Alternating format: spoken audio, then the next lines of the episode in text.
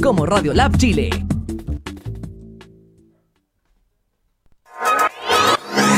El laboratorio para tu emprendimiento ya se encuentra disponible.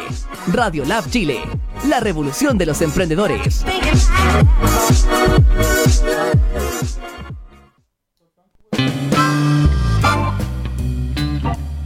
Al aire. Al aire. Muy buenos días eh, a Radio Lab Chile. Eh, muy buenos días a la gente de Diálogos Laborales. Eh, estamos como siempre junto a Ignacio Facuse y que les habla Luis René López. hoy día con un invitado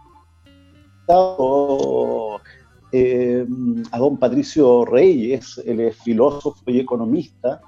Trabaja hace ya muchos años en una consultora experta en cambios conductuales y organizacionales se ha dedicado al bienestar de los trabajadores y, el clima laboral. Así que tenemos un tema bien interesante como es el autocuidado en los tiempos de crisis. El día de hoy lo trataremos de abordar de alguna manera. Así que muy buenos días a todos. Buenos días, eh, Patricio. Muy buenos días, Ignacio. ¿Me escuchan bien? Sí, perfecto. Muy buenos días. ¿Cómo estás tú? Muy bien. Estamos desde Colina. Patricio. Eso, aquí estamos también desde Colina, estamos todos en Colina. Ah, mira. Al parecer. Patricio, buenos días, pues. Buenos días, ¿cómo están? Eh, y, Buen día. Y, entremos inmediatamente a, la temática, Ignacio. ¿Te parece? Vamos inmediatamente a lo, a lo que tiene que ver con el autocuidado en los tiempos de crisis. Patricio, tú como experto en esta materia, en los cambios conductuales y organizacionales, te has dedicado en parte a, este bienestar, a este estudio de, cómo, enfrentar eh, como, como persona y como clima laboral, organizacional, eh, eh, lo que está pasando hoy día, versus la crisis sanitaria, versus también el desempleo y también la inestabilidad laboral. Claro. Mira, hay, hay eh, hoy la ministra del Trabajo mencionaba que si no hacíamos bien las cosas estaríamos próximamente en un 18% de cesantía, ¿no? las pymes también afectadas. Claro, entonces eh, las cifras no son muy halagüeñas, pero tenemos una conciencia autocuidado especial que se nos viene en Chile, por, sobre todo en el sector de la minería, de la construcción, desde el punto de vista como físico, ¿no? Cuidémonos para no tener accidentes. La minería es muy fuerte, Chile es un país muy riesgoso. Eh, somos un país que también, como es conocido en el mundo por los terremotos, y este concepto del autocuidado también lo tenemos que llevar a la empresa, ¿no? Y ahí es donde hoy es una gran tarea, cómo nos cuidamos como el líder, aquí es principalmente el líder que está haciendo trabajo, en algunos casos, en ingresos medios a, a teletrabajo, pero la gente que está haciendo eh, en agricultura, la gente que está haciendo en las plantas, siguen en turno y siguen trabajando eh, día a día. Entonces aquí hay un concepto bien potente del líder.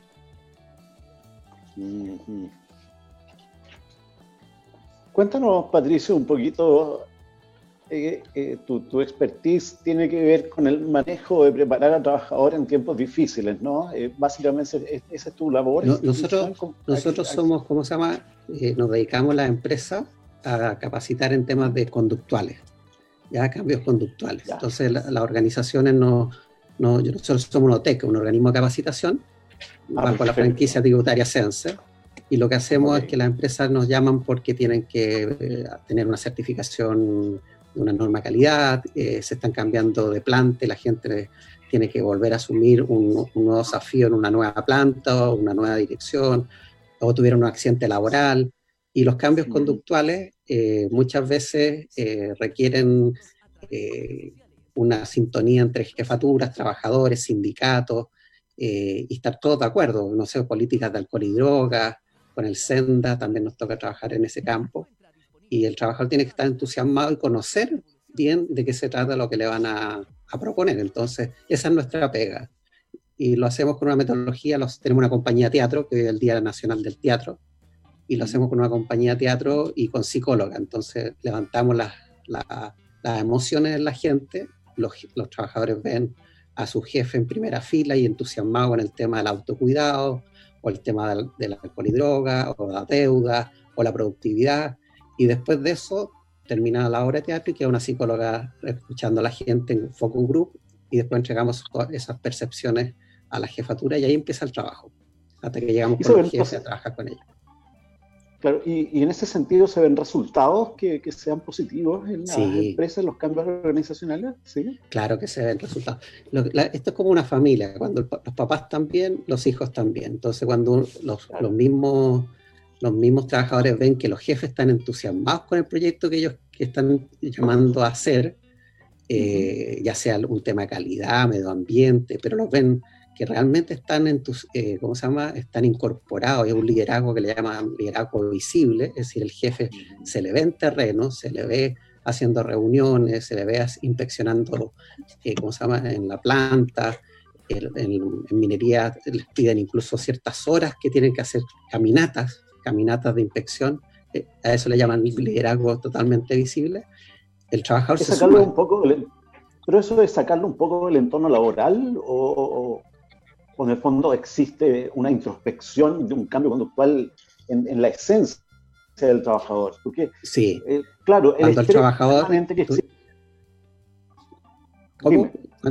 No, eh, lo que pasa es que el trabajador, al, identificarse en la emoción, la emoción es la que nos mueve, ¿no? Entonces, cuando tú tienes eh, pena por una pérdida, tú dices, pucha, eché, echo de menos lo que perdí, por, de dónde ahí viene una pena, ¿no? la pena de la pérdida. Y por eso voy a ver a mi abuelo al cementerio el primero de noviembre, porque lo echo de menos. Y recuerdo todo lo que yo tuve con él. En la empresa pasa lo mismo, es decir, si yo estoy entusiasmado y tengo un líder que me motiva, me va a movilizar. Entonces ahí entra la comunicación, el cambio. Y, lógicamente que internamente tiene que partir de uno. Pero también sabemos que hay muchos empleadores que son un poco asépticos a, querer cambiar un poco los panoramas organizacionales dentro de la empresa. Eh, eso, eso es cierto, pero ha ido cambiando. Yo siento que ha ido cambiando? Sí, yo noto, mira, yo, nosotros yo, yo siento que hay un, ¿cómo se llama? Eh, los millennials han hecho cambiar a los gerentes en el sentido de que tienen que ser más asertivos, eh, generar más empatía, eh, también estamos en un postmodernismo, que es donde hay que crear una nueva conciencia y unos valores. Todo esto, todo esto está pasando. Y en eso la, sociedad actual eh, se fija en, su libertad, en la felicidad, en, ¿cómo se llama? en los proyectos personales, en la injusticia. Y todo eso hay que administrarlo. Yo creo que las empresas se están dando cuenta que la retención de talento se está haciendo cada vez más difícil. Entonces, eh, eso implica trabajar más. ¿Cómo se hace ese trabajo? Si nos puedes contar un poquito, Jorge. Principalmente yo te diría que lo, más, lo, que más requiere el trabajador es que se sienta escuchado. Esa es la palabra como clave, sentirse escuchado. Ya a partir de sentirse escuchado significa que voy a tener reuniones con él, que las reuniones van a ser planificadas, que voy a, entregar eh, eh, temas para ¿cómo se llama? planificación de su trabajo, que va a tener un equipo, trabajo objetivos, concretos. Entonces, si el trabajador siente que, que hay una planificación, una escucha activa, después hay una retroalimentación efectiva, es decir, me están diciendo constantemente cómo voy, cómo mejorar, me alientan también, no solo estamos bastante acostumbrados a, castigar más que a premiar, y ahí viene el concepto potente que está ahora en la empresa de la, de la psicología positiva, y por último, eh, la coordinación de acciones. Yo creo que el líder es fundamental en estos tiempos de crisis, ¿no? Sí, claro, por supuesto, y sobre todo en estos tiempos. Y, eso, y justamente eso te quería preguntar ahora eh, respecto a cómo se maneja la incertidumbre laboral al interior de una empresa cuando tú tienes inestabilidad laboral como líder, cuando tienes inestabilidad laboral y los trabajadores tienen que hacer pactos de reducción de jornadas o tienen que modificar o echar mano a su seguro de desempleo. Se genera una incertidumbre porque no se sabe que en cuatro meses probablemente eh, esté sin trabajo, por ejemplo, porque no hay gestión productiva. ¿Cómo se maneja esa incertidumbre? ¿Tiene que ser individual o tiene que ser colectiva? ¿Una empresa puede trabajar esa incertidumbre? Claro que se puede trabajar. Yo creo que ese va a ser el, el gran tema que se nos viene y que ya debe estar instalado. Es una competencia bien especial que debe tener el jefe, el supervisor, porque muchos trabajadores, su jefe es su supervisor, y que en algunos sectores productivos incluso a veces es conocido, pariente o vecino, estamos pensando en la agricultura. Entonces tienen que tener una, esa competencia instalada hoy, es bien, bien especial lo que nos están pidiendo, ¿no? Pero sí, primero lo que te decía, escucha, eh, transmitir cómo están pasando las cosas, ser empático, eh, no ocultar información. Eh, a veces tenemos miedo a decir qué está pasando, pensar que esto es como estamos en una barca juntos. Yo creo que una buena analogía esto del pescador, salimos a pescar, estamos en cuarentena y estamos todos metidos en esta cuarentena y vamos a salir juntos. Es decir, uno, me imagino, el pescador sale y no sabe qué va a pescar. Esa incertidumbre la trabaja a nivel grupal, haciendo cada uno sus tareas, y por eso uno dice, ¿qué hace un marinero cuando sale en el barco? Bueno, tiene programado desde la mañana hasta la tarde todo lo que tiene que hacer, minuto a minuto, pero hay una, también tiempos de convivencia y de compartir. Y ese compartir es las videoconferencias, las charlas, en este minuto nos están dando las charlas diarias, muchas empresas que dan en el inicio de la jornada, pero los jefes están presentes eh, transmitiendo lo que quieren lograr y para dónde va esta oportunidad. Yo creo que aquí hay una tremenda oportunidad. Patricio, eh, perdón. Sí, a mí me parece excelente. Eh, buen día. A mí me parece excelente eh, la manera en la cual ustedes plantean mejoras en el fondo conductuales, preventivas también desde el punto de vista del trabajo, del estrés que pueda existir en futuro o actual, de cómo mejorar tal vez la productividad o la gestión del trabajador por medio de mecanismos que sean que estén vinculados con la preocupación de, de qué le está pasando al laborador día a día, demostrar un ejemplo como lo que tú decías con el con el líder, ¿no es cierto? Eh, y creo que sí, porque tú tienes razón en el sentido de que es la tendencia actual. Lo que sí me da la impresión que es una tendencia paulatina, porque creo que estamos recién enfrentando, si bien esto es antiguo en el sentido de su creación y existencia, eh, hoy en día todavía nos damos cuenta de que falta bastante para el cambio de mentalidad de o el empleador o las jefaturas, o las jefaturas o las empresas a poder adoptar este tipo de medidas. Las hay. Y entonces mi primera pregunta es, ¿cuáles son los rubros a los cuales tú has visto que esto empieza a darse? ¿En qué rubros empiezan a existir esta preocupación de las mejoras conductuales de los trabajadores en el interior de la empresa? ¿Hay algunas que se repiten más que otras? Sí, eh, yo te diría que yo he visto, yo vengo de la experiencia de la construcción, yo eh, llevo 25 años como en mi vida laboral y mi primera experiencia, los primeros 15 años fueron con construcción. En la, la empresa más grande de Chile, construyendo y en minería, en todo. Y ahí hubo un cambio que partió desde el, el autocuidado, que hablábamos del tema de la prevención de riesgo, que el trabajador no se podía accidentar para cuidarlo, partió como una visión de negocio quizás, porque si tú en una minera tienes un accidente, eh, se paraliza la planta, eso tiene un efecto en la comunidad, eso tiene un efecto en los trabajadores, sindicatos. Entonces, eh, el autocuidado que pareció una cosa que era eh, cuidar al trabajador, la productividad, se fue, se fue ampliando. Y yo he visto ese mismo cambio, desfasado quizá una década, 10 años, en la agricultura.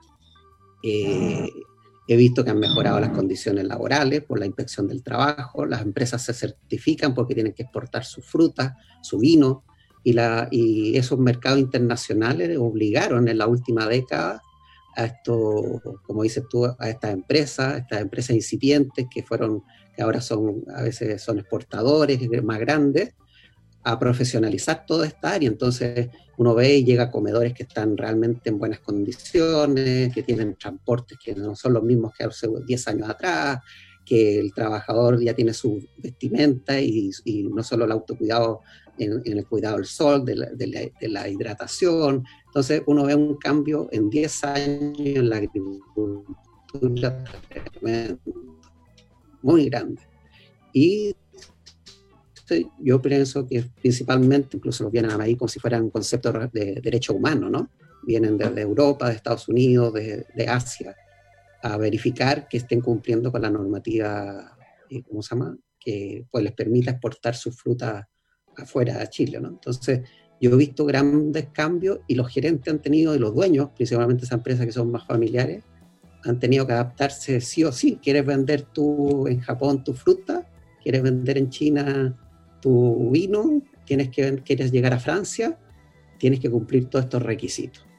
Y te vienen a supervisar. Y eso en 10 años, yo creo que la agricultura, y ahí hay un tremendo ejemplo, lo que ha hecho también la SNA, ahí está Ricardo Aristiga dirigiendo, que, que, fue también director de INDAP, y la agricultura hay un cambio gigante. Y ahí ya tienes tú 600.000, 700.000 familias que viven de eso y, y, que en este minuto están dando todo por Chile, ¿no? Ellos no pueden parar. Y otro tipo de industria son las empresas llamadas, eh, ¿cómo se llama?, de, de servicio, donde eh, eh, hay muchos más jóvenes también y que en esos jóvenes, como te hablábamos al inicio, si no me cuidan, me voy. No hay un sentido de, de, quedarme donde no lo estoy pasando bien, ¿no? Los que somos más viejos teníamos más aguante o, queríamos lograr cosas en una misma empresa y seguir por muchos años, ¿no? Ahora el joven a los 3, 4 años ya quiere estar en otra empresa y en otro sector y en otro país incluso, ¿no? Claro, ahí hay una diferencia, ¿no es cierto?, dependiendo del rango etario, en el fondo, del perfil del trabajador y también del rubro o la empresa a la que esté prestando servicios. claro, generacional. Claro, generacional justamente. ¿Y cuáles son? Porque me imagino que tienen que haber, al momento que ustedes hacen sus labores, ¿no es cierto? O, o la prestación de servicios de la empresa, tienen que también detectar problemas que son más o menos recurrentes, si bien deben haber distintos tipos de, de problemas que experimenta cada trabajador en el interior de determinadas empresas y determinados rubros, tienen que haber algunos que deben ser como un factor común. ¿Cuál es el inconveniente que más recurrente se te ha visto eh, detectar al momento de la prestación de los servicios que ustedes prestan a empresas, Patricia? Primero, como ah, te comentaba, lo, lo, que más piden los trabajadores que los, que, el, que los jefes estén más cercanos y más, es primero el saludo, es lo que más dicen, oiga, muy buena su actividad, nos encantó el teatro, nos encantó la psicóloga, si logran ustedes que los jefes nos saluden, esto fue un éxito. Y el saludo implica eh, preocupación por el otro, implica comunicación, y después te das cuenta que, hay mucha falta en las empresas de organización de su planificación del tiempo, reuniones, donde sean reuniones, como se llama?, periódicas y donde estén entregando eh, directrices. Hay falta mucho eh, planificación y comunicación. Ese se te diría, y después vienen los, problemas más normales, que es el endeudamiento, el alcohol y droga, la preocupación por la droga, los jóvenes, de las familias, eh, después el, ahora muy fuertemente el tema del, del, de, la acoger al extranjero en, el trabajo, de la inclusión fuertemente. Eh, el trabajo en equipo no se da sin comunicación. Entonces, cuando ya los jefes, tú motivas al jefe y al jefe del jefe a que haya una debilidad en la comunicación entre jefaturas, eh, después los trabajadores se dan cuenta que cambió todo. Puede decir, eh, nosotros ahí pescamos a los jefes y nos los llevamos fuera de Santiago, de la comuna donde estén, en regiones, y nos aislamos un día y medio, dos días para hablar de lo que apareció en el diagnóstico que hablaron los trabajadores, el trabajador de piso que se llama de planta, ¿no? Entonces, eh, en general, yo te diría que el trabajador más sencillo, generalmente, así como hace un diagnóstico, nosotros trabajamos más de 800 empresas en estos 13 años como organismo de capacitación y te diría que el trabajador sencillo en general, en general, siempre esto eh, en general, lo pasa bien en el trabajo. Los que no lo pasan bien son los cascos blancos, los, los, jefes. Ellos están con mucho estrés, ellos están muy presionados por los números, están muy presionados por manejarse, les faltan competencias comunicacionales, de habilidades blandas. Entonces te diría que esa es como mi respuesta, ¿no? ¿Dónde está la debilidad? Eh, la línea de supervisión y jefatura con estas habilidades conductuales.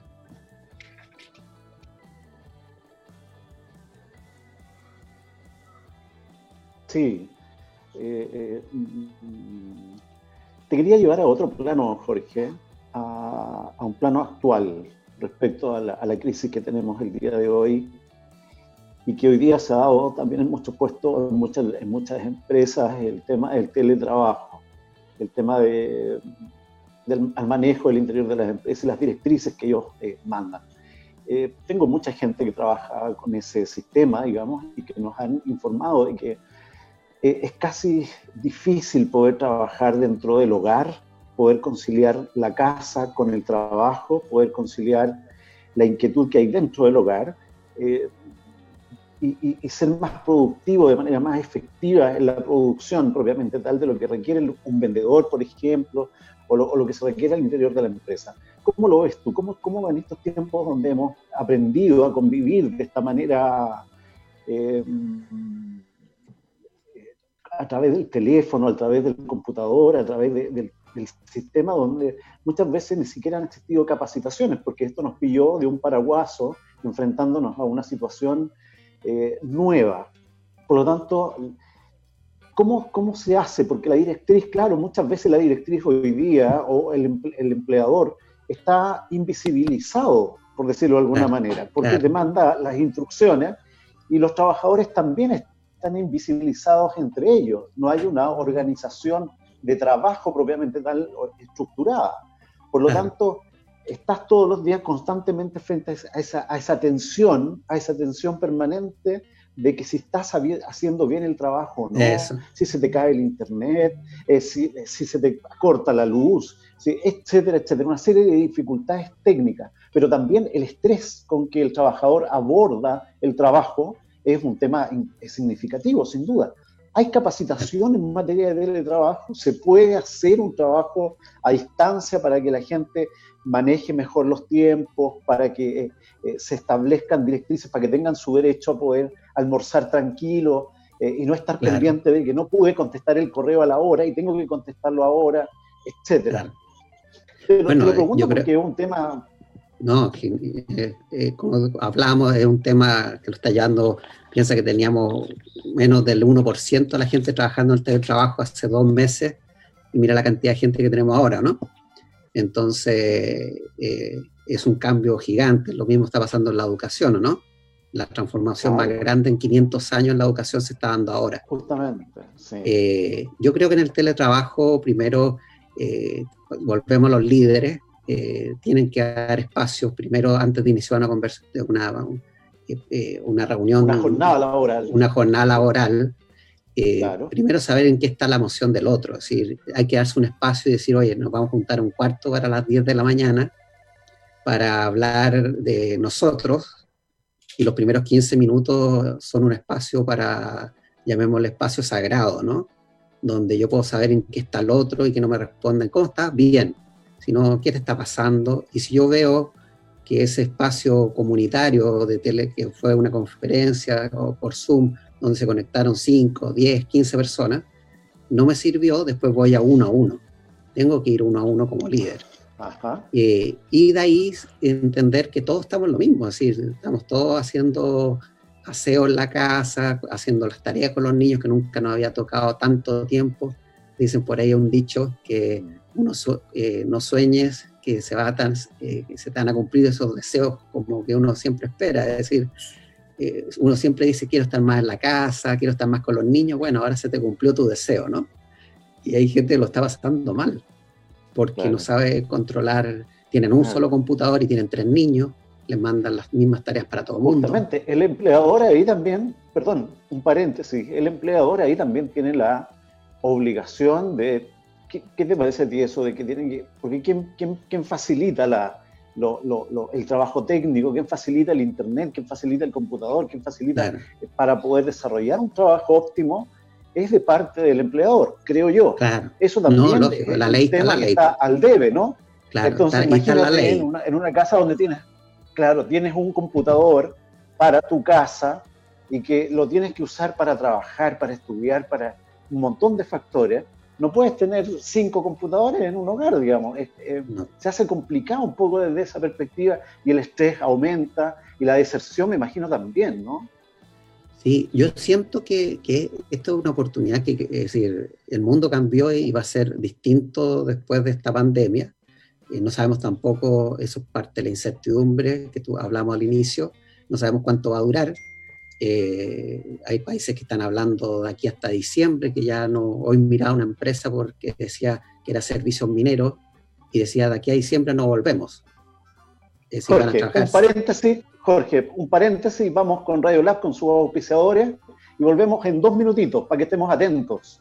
¿Ya? gracias. Así que eso, volvemos con... Está interesante el tema, Jorge. Radio Lab, tienes tú la, la mano.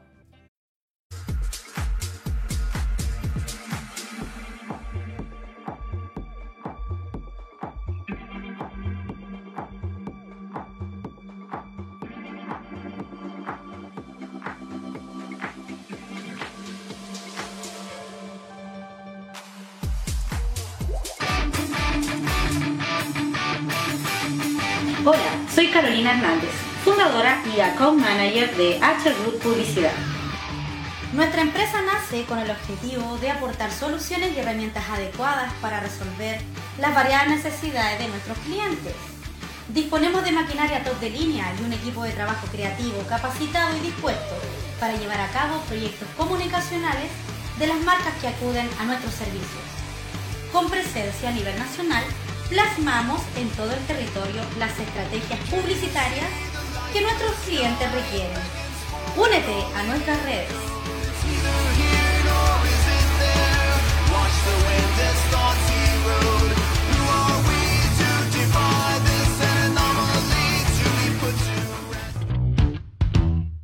¿Cómo reconocer los síntomas del coronavirus? Si tienes tos, fiebre, dolor muscular y dificultad respiratoria, acude de inmediato a un servicio de urgencia. Si no tienes dificultad respiratoria, llama primero a Salud Responde para mayor orientación. Si estás diagnosticado de coronavirus, quédate en casa y respeta la cuarentena. Hazlo por ti y por todos. Más información llamando al 600-360-7777 o en gov.cl. Cuidémonos entre todos. Ministerio de Salud, Gobierno de Chile. Cultura emprendedora. Cultura colaborativa. Somos la opción a tu emprendimiento. Radio Lab Chile. Al aire. Muy bien, estamos de vuelta con don Patricio Reyes, filósofo y economista, eh, eh, que en una conversación muy interesante. Eh, y queremos quiero llevarte al tiro al planteamiento ontológico. Eh, que es uno de los temas importantes que tienen que ver con el estudio del ser, ¿no? Con este tema de, poder reflexionar sobre la existencia y la realidad propiamente tal que cada persona puede tener. Cuéntanos un poquito en qué consiste, cómo, cómo se hace eso efectivo en Chile, cómo se puede trabajar. Mira, es mirarnos a nosotros mismos, es partir, por eso el concepto potente del autocuidado, eh, eh, yo me quiero, yo me cuido. Nosotros tenemos una campaña que se llama Yo me quiero, yo me cuido, yo me quedo en casa. ¿ya? Pero este yo me quiero, yo me cuido es reconocer mis, facultades, mis capacidades, mis talentos, pero también reconocer que tengo debilidades, conductas, comportamientos que quiero cambiar. Y cuando uno, cuando uno, cuando uno reconoce, reconoce esos comportamientos y esas habilidades que tengo, eh, lógicamente que mi autoestima sube. Si la autoestima está, es coherente con lo que yo quiero representar, con lo que quiero dar a mi familia, con mi estudio, eh, uno ve que a veces nos colgamos lleno de diplomas, bueno, la gente más sencilla, el trabajador, no tiene esos diplomas y su autoestima muchas veces está en su empresa. Y qué interesante que una empresa que se cuida a sus trabajadores, una empresa que, que ¿cómo se llama?, les da buena alimentación, que los cuida en el transporte, que está con ellos, que se comunica con ellos, al final uno dice, oye, yo trabajo en tal empresa, o mi papá trabaja en tal empresa, qué orgulloso, ¿no? Eh, y eso, y eso, y eso hace que, que, que, la gente pueda estar más eh, atenta y más, más, más disponible a trabajar. Si yo estoy bien, voy a estar más disponible a trabajar. Si mi jefe también reconoce que tengo que trabajar las emociones, y el autoconocimiento y saber de dónde vienen los problemas de cada persona, yo, yo voy a estar mucho mejor y la empresa mucho mejor. Y que el, el, coaching es el arte de hacer preguntas. A veces, muchas veces, eh, uno haciendo preguntas y conversando, ya el 70% de los problemas se solucionan. La existencia en, algunas empresas, eh, Endesa, por ejemplo, tienen un, departamento de, de, psicología organizacional, por ejemplo.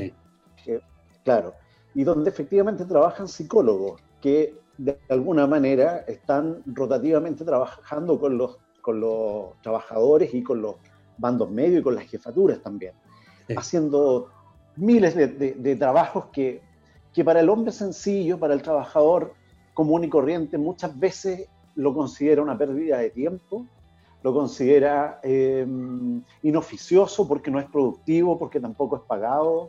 Eh, muchas de esas, de, esas, de esas de esos autocuidados también no se hacen dentro de la jornada laboral, sino que a veces se hacen fuera de la jornada laboral. Sí, ahí tenemos Entonces muchos no quieren participar, etc. ¿Sí o no? Ahí hay un, hay un problema. hay un Nosotros lo que hemos hecho para cambiar eso, y ahí es cambiar la mentalidad, lo hacemos en el, puesto, en el puesto de trabajo. ¿ya? Eh, partimos en esta hora de teatro a las 8 de la mañana en una empresa productiva, a las 4 de la tarde en una empresa servicio, y hacemos que la gente sea parte del trabajo. Entonces hay que parar la planta, hay que parar la construcción del, del, edificio. Tú hablabas de Endesa, eh, nosotros hemos estado hay ahí. hay que parar la planta productiva. Por una hora, por una hora y decir a la gente que esto es importante. Que, que el cuidarte a ti, que, que, vamos a hablar de inclusión o que vamos a hablar de alcohol y droga o que vamos a hablar de deuda, el tema que salió, que estamos abordando porque ya estamos trabajando con la gente, es importante. Cuando el trabajador ve que la empresa le da sentido e importancia a las cosas, se suma, se suma al proyecto. Y después, eh, eso hay que hacerlo en terreno. Nosotros incluso eh, hacemos como autoformación vía Sense y nosotros hemos puesto todo ahora en forma digital y el gran paso que queremos hacer es que esto que están haciendo el teletrabajo a nivel de ingresos medios lo podemos llevar al trabajador más sencillo nosotros ya tenemos la capacidad de, enviarle al celular, vía un mensaje de texto, eh, una conexión que vaya a YouTube y que le lleve un video que le explique lo que él va a capacitarse en ese día, en autocuidado o en la ley de inclusión. Y después también le puedo mandar imágenes eh, entretenidas donde él pueda ver, eh, tipo así, pueda ver la lectura o lo que se va a capacitar en el día. Y en esa nuestra, eso es lo que queremos lograr en esta, con esta pandemia, es decir, no solo el mundo cambió para un segmento de la población, no, no solo estamos aplanando la curva del coronavirus, estamos aplanando la curva social, estamos aplanando, busquemos aplanar la curva de la igualdad, de la, de la cercanía de, de conocimiento, es decir, en Chile tenemos más celulares que personas, pero lo usamos solo para ver redes sociales, para entretenernos. Bueno, eso mismo yo puedo en este momento que está el trabajador quizás está en la pega, porque tiene que salir y volver todos los días con miedo de llevar la enfermedad a su casa. Los niños están en la casa, la señora está en la casa, posiblemente los dos trabajan o, o están en cuarentena, me pusieron en cuarentena, entonces estoy esperando qué hago. Estoy también en 50 metros cuadrados y no en una casa cómoda y somos muchos. ¿Cómo puedo yo llevar capacitación, desarrollo y crear cultura en este minuto? Yo creo que eso es lo que necesitamos fuertemente en Chile y eso es lo que nosotros queremos hacer, es decir, que le llegue al celular al trabajador. Si él ve en promedio hasta siete horas diarias en celular, los niños están metidos, que desgraciadamente esos son los promedios que tienen, eh, bueno, que parte de eso, 10, 15 minutos al día, por un tiempo pueda yo recibir de mi empresa una instrucción para capacitarme en mi celular. Eso es lo que nosotros queremos hacer con, ya no podemos hacer el teatro eh, presencial porque está el coronavirus, pero yo le puedo mandar un, video con un actor que le diga, oiga, usted va a aprender esto hoy, y después por texto le llega en forma entretenida lo que va a leer. Eso lo estamos haciendo nosotros como capacitación. Interesante. Me parece muy bien porque en el fondo lo que tenemos que hacer hoy es adaptarnos a las nuevas circunstancias. Si ya no lo podemos hacer presencial, no significa que no lo vayamos a poder hacer en el fondo. Tenemos que ver las medias, las alternativas. Como bien dice Patricio, bueno, si las plataformas si los medios o dispositivos móviles están siendo tan utilizados tantas horas al día, bueno, tendremos que usarlos entonces, ya que son una herramienta que nos acompaña a todos lados, digamos, estemos donde estemos, andamos con nuestro teléfono eh, para poder lograr igual continuar la capacitación. La capacitación y la comunicación son fundamentales para todo, para aprender, para trabajar, para desenvolvernos en la vida. Una buena comunicación con un jefe va a ser determinante para eh, la buena función de ese trabajador y a la inversa también. Eh, ahí tenemos, ahí, hemos, ahí yo veo diferencias para conversar, Ignacio. Eh, que el tema de la capacitación está muy olvidado. Piensa que esta industria, si le podemos llamar, porque no hay industria, la capacitación es, hay un sense que coloca las normas y si tú las cumples puede funcionar y si no, te, fiscalizan todo, ¿no? Pero esos recursos que son franquicias tributarias que en Chile se ocupan, que no se ocupa mucho tampoco, en este minuto están en una reforma en el Senado eh, que, a su aprobación, donde incluso van a poner un copago a los trabajadores más sencillos de un 20%. Entonces, estamos yendo al revés con la capacitación en Chile. Piensa, acabamos de cumplir 10 años de ingreso a la OCDE y capacitamos casi un 20% menos que lo que capacitamos hace 10 años. Imagínate ¿Cuál, cuál es el problema ahí, Patricio? ¿Por qué estamos yendo al revés y la tendencia debería ser otra? Eh, falta valorización de la capacitación, falta también eso de a todo nivel, desde, gobierno, eh, sindicatos, de comunicación, la capacitación es muy poco valorada eh, y el trabajador eh, cada vez la ha ido valorando más porque se entiende que, que, si no se sube a la tecnología no va a encontrar trabajo lo que quiere encontrar. Pero pero es casi mundos paralelos. Te diría que la industria de capacitación que hoy está, está con, con, cuarentena, porque además Sense tiene prohibido hacer todo curso presencial hasta mediados de mayo. Eh, eh, imagínate si ya con el estallido social eh, casi no se hizo, pudo hacer la capacitación que generalmente se, se hace los meses de octubre, noviembre, diciembre. Desgraciadamente se hace así como último minuto para gastar los fondos Sense. Esa industria está en el suelo son 1.400 pymes que están eh, realmente pasándolo muy, muy, muy mal. Pero yo te diría que hay un sentido primero que no se paga por capacitación, ¿cierto? Hora extra. La empresa esa inversión no la quieren hacer y el trabajador ya está cansado durante el día y tú no le puedes pedir que en la noche se quede una hora más de, de su trabajo para hacer una capacitación. Son pocos y ahí está la resiliencia, el que tiene la capacidad de sobreponer si quiere salir adelante a pesar de todo pero yo creo que ahí hay una adaptabilidad gigante de, capacitación en puesto de trabajo. Y eso es lo que hace en cualquier otro país de hace 20, 30 años, europeo, que uno mira, que miramos tanto y conversamos de Nueva Zelanda, Australia, Irlanda, me tocó vivir en Irlanda justo cuando hicieron este gran pacto social en los 90, y mira lo que es Irlanda, el país más pobre de Europa y hoy el país más rico de Europa, en 30 años. Y hicieron un gran pacto social increíble que algo que todos tenemos en conocimiento que debe ser aplicado para mejorar a nivel laboral, a nivel social, a nivel inclusive escolar, eh, esté tan abandonado. No solo abandonado, sino que se está desvalorizando. Tal vez, porque tengo entendido que el mundo de la capacitación, que es fundamental para todo, tuvo un auge bastante importante pero hoy en día está alicaído y no es solamente por el tema de la crisis social o la crisis eh, sanitaria, sino bien, como tú decías, también por una decisión a nivel económico o política más bien, eh, o las decisiones que se están tomando en torno a lo que es la capacitación, lo que no ayuda o no lleva a incentivar a las empresas también a hacerlo como lo hacía antes, porque en algún momento hubo mucha capacitación en la empresa en Chile. Claro, pero piensa, piensa que les quieren colocar un copago de un 20% a los ingresos más bajos, que el empleado va a tener que pagar un 20%. En el proyecto de ley que ingresó y lo aprobó en la Cámara de Diputados en unanimidad, imagínate, estamos hablando de que, ponerle un copago a la gente para que se capacite, solo pensando que el empleador tenía que ser más responsable y mandar a capacitar a la gente que le doliera el bolsillo. Si, si no te duele, no vale la capacitación. Entonces, el, gobierno, la indicación era eh, no, te, no, te, va a permitir pasar plata de un año para otro a través de la OTIC, porque no planificas tu capacitación en el año, no te, te a dejar de se acabó la, eh, permitir pasar la plata que no ocupaste en el 2020, no la va a poder pasar al 2021, el, el fondo del 1%. ¿Por qué? Porque no lo usabas o porque no te planificabas. Entonces yo estoy como niño chico, te estoy castigando, te quito el dulce.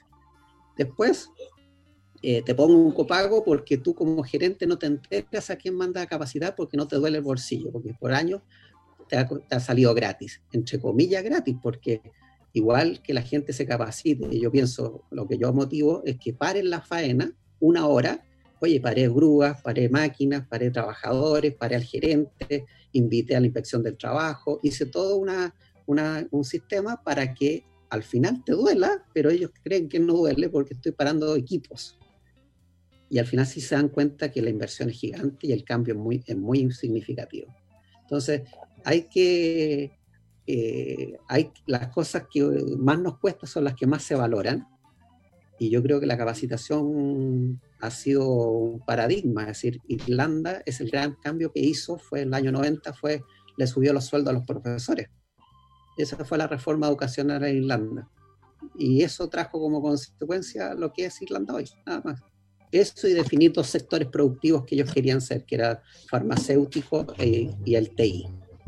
Y con eso, tecnología e información, Irlanda es los países que más eh, están todas las plantas de Apple, de Microsoft instaladas en Irlanda y los que más producen computadores en Europa son los irlandeses. Y hace unas dos semanas atrás o una semana y media nos llegaron equipos de equipos de respiradores de Irlanda en el avión y fueron a buscar ahí setenta y tantos equipos, eran de irlandeses.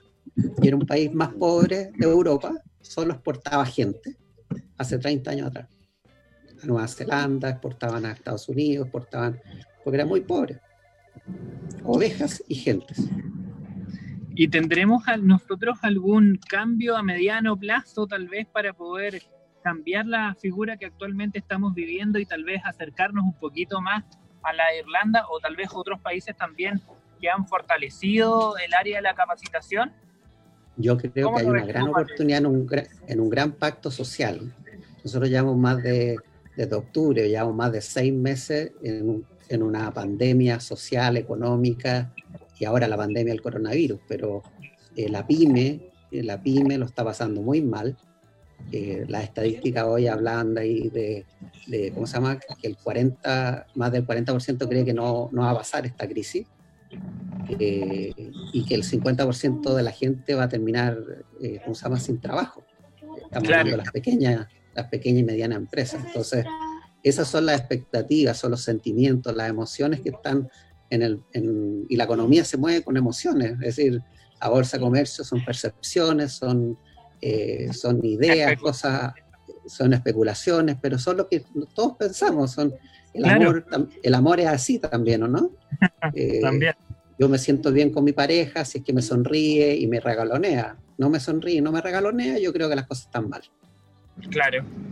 Entonces, ¿y qué te pasa? entonces, y, esto mismo pasa en la, en la, empresa. Yo, entonces yo veo una gran oportunidad en un gran pacto social en Chile, donde empresas, que creo que es la gran oportunidad de los gremios, lo que está haciendo la CPC o lo que está haciendo la SNA, de esta ayuda a fundaciones con bastantes cientos de, millones de pesos, eh, que, es el minuto de que la gente diga, oye, la empresa también es parte de nuestra vida.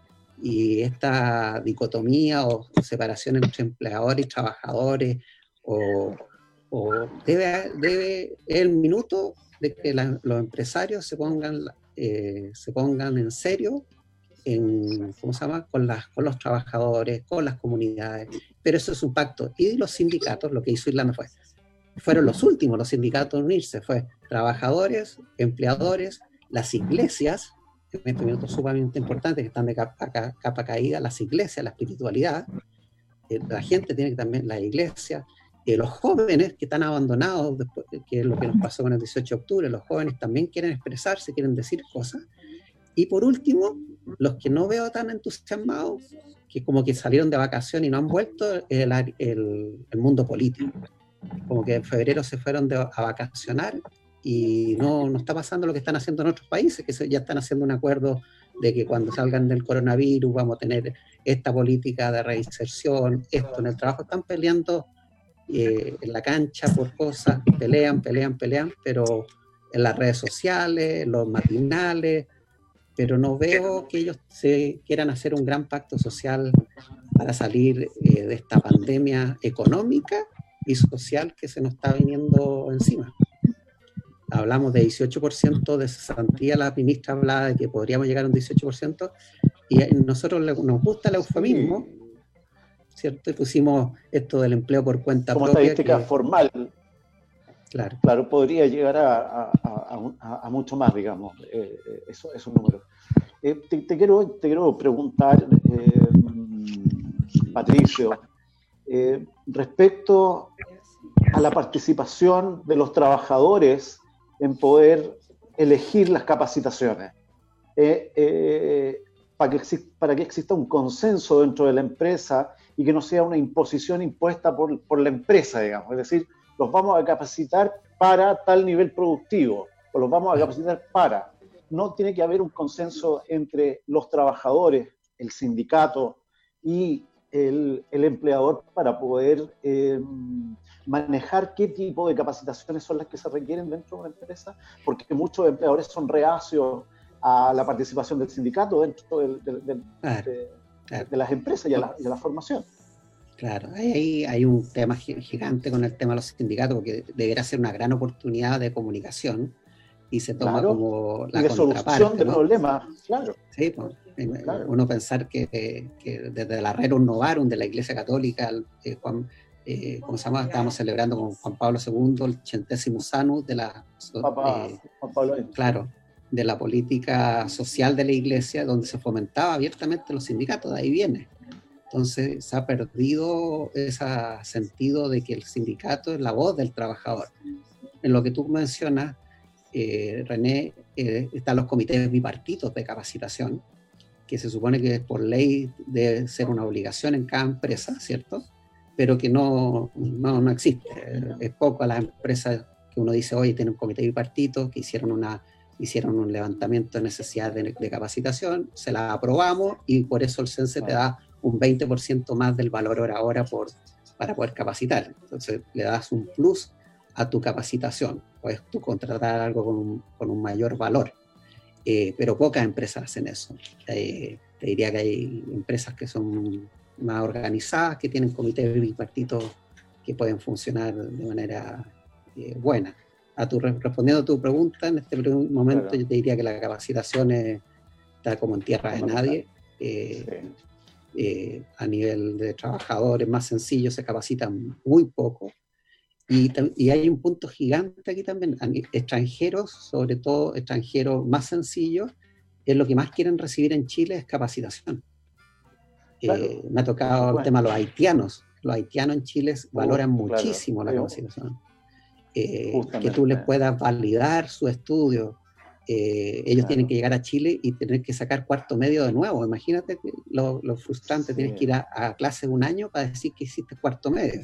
Sí, yo, y otra cosa muy curiosa, que su cultura también es muy distinta a la nuestra, no hay un proceso intermedio de alfabetización porque el Estado tampoco se hace cargo. No se mm. llega un haitiano a su comunidad con su visión, con su forma de mirar el mundo, que nos, para nosotros muchas veces es chocante y para ellos también, imagínate lo que pasó ahora en una comunidad donde eh, se, vio un brote de coronavirus y uno de ellos dijo, nosotros, nosotros nos mejoramos solos, estamos acostumbrados, claro. déjennos tranquilos. Y, se, y, se, produjo una estigmatización social, la gente los quería echar, porque, pero ellos están acostumbrados a una rigurosidad que es totalmente distinta a la nuestra. Es decir, tú puedes dejar a un haitiano haciendo un hoyo acá afuera y probablemente se tome un jugo durante toda la jornada laboral. Eh, yo los he visto comiendo en la calle, los he visto con, una visión muy distinta. Entonces, me parece que ahí también hay un proceso eh, de responsabilidad estatal y un proceso de responsabilidad empresarial también, en, que, si bien es cierto, es una mano de obra barata, porque hay que decirlo, no es una, no es una mano de obra eh, francesa, porque tienes un francés que, que, que probablemente tenga algunos algunos diplomados, qué sé yo, y tiene un bando medio. Pero aquí el, el haitiano viene a ganarse la vida el día a día constantemente. ahí, ahí hay un Mira, yo escuché, el, año pasado le escuché a un empresario que fue el presidente de Fede Fruta, diciendo de Fede Fruta, todos los productores de fruta, que gracias a los haitianos, no sé si era el 20-30% de la fruta, se había podido sacar gracias a ellos. Es decir, y esto lo decía además eh, al presentarse una obra de teatro, cuando él agradecía a las comunidades extranjeras, colombianos, haitianos, peruanos, que trabajaban en, en, el, ¿cómo se llaman? Los, en los campos con él, eh, porque si no, no hubieran podido lograr, eh, ¿cómo se llama? El objetivo, sacar la fruta, que es decir, se te quedó la fruta en el árbol y gran parte de la exportación entonces hay que valorar. Yo creo que esto se llama en el coaching el observador del mundo. Somos todos observadores del mundo distinto. Tú eres abogado, yo soy filósofo de profesión de origen, eh, tú naciste, no sé, en Talca, estudiaste en el sur, yo soy de Viña, bueno, ellos son de, Haití. Y ese, ese enriquecer esto, enriquecer esta mirada que somos distintos, que unos son casados, otros son solteros, eh, esa visión en la empresa es la clave para el trabajo en equipo, es la clave del respeto. Si tú lo leas un poquito más, es la clave del amor, ¿es cierto? nos respetamos porque todos somos hijos de un mismo padre, ¿no? Pero eh, es la, el, para trabajar en equipo. Y el amor, y el amor como concepto, básicamente es hacer el bien por el otro. Básicamente. Es lo que yo entiendo, digamos, por amor. Por lo tanto, Mira, ya estamos llegando al final, eh, querido Patricio Reyes. Eh, te quiero agradecer y te quiero dar este minutito final para cerrar y redondear eh, en nombre de tu consultora o del, trabajo que ustedes desarrollan. Mira, yo lo que me, encantaría darles un mensaje de, como tú decías, de amor, de vida. Trabajo y amor, decía Freud, que era fundamental para la felicidad. Eh, yo necesito trabajar, trabajar y significa sacar lo mejor de mí y hacerlo con amor. Si yo me voy a capacitar, hazlo con amor. Si vas a, si vas a, estar con tu familia, hazlo por amor. Si vas a tener intimidad con tu pareja, hazlo con amor, hazlo con pasión. Si vas a estar con tu, a estudiar con tus hijos, las tareas, hazlo con amor, con pasión.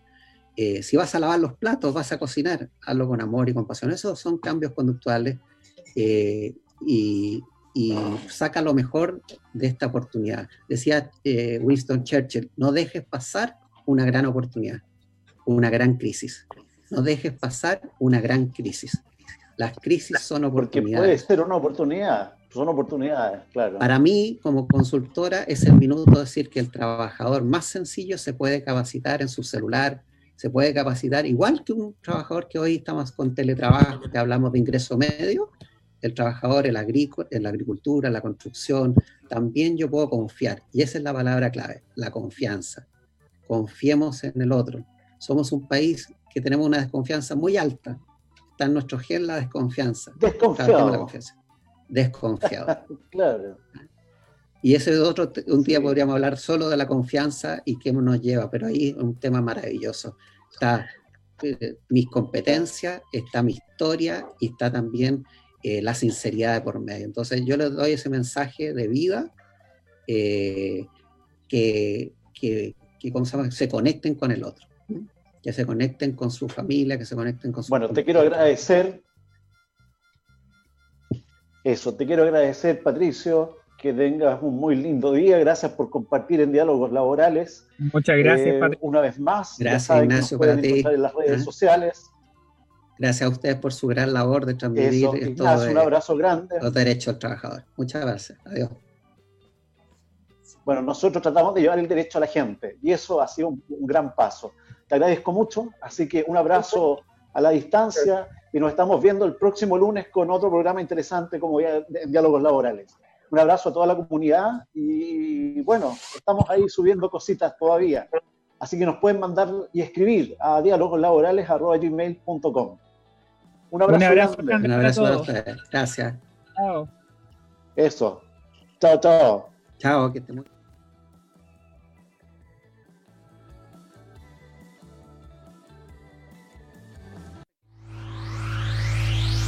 Cultura efectiva, cultura emprendedora, cultura colaborativa. Somos la opción a tu emprendimiento. Radio Lab Chile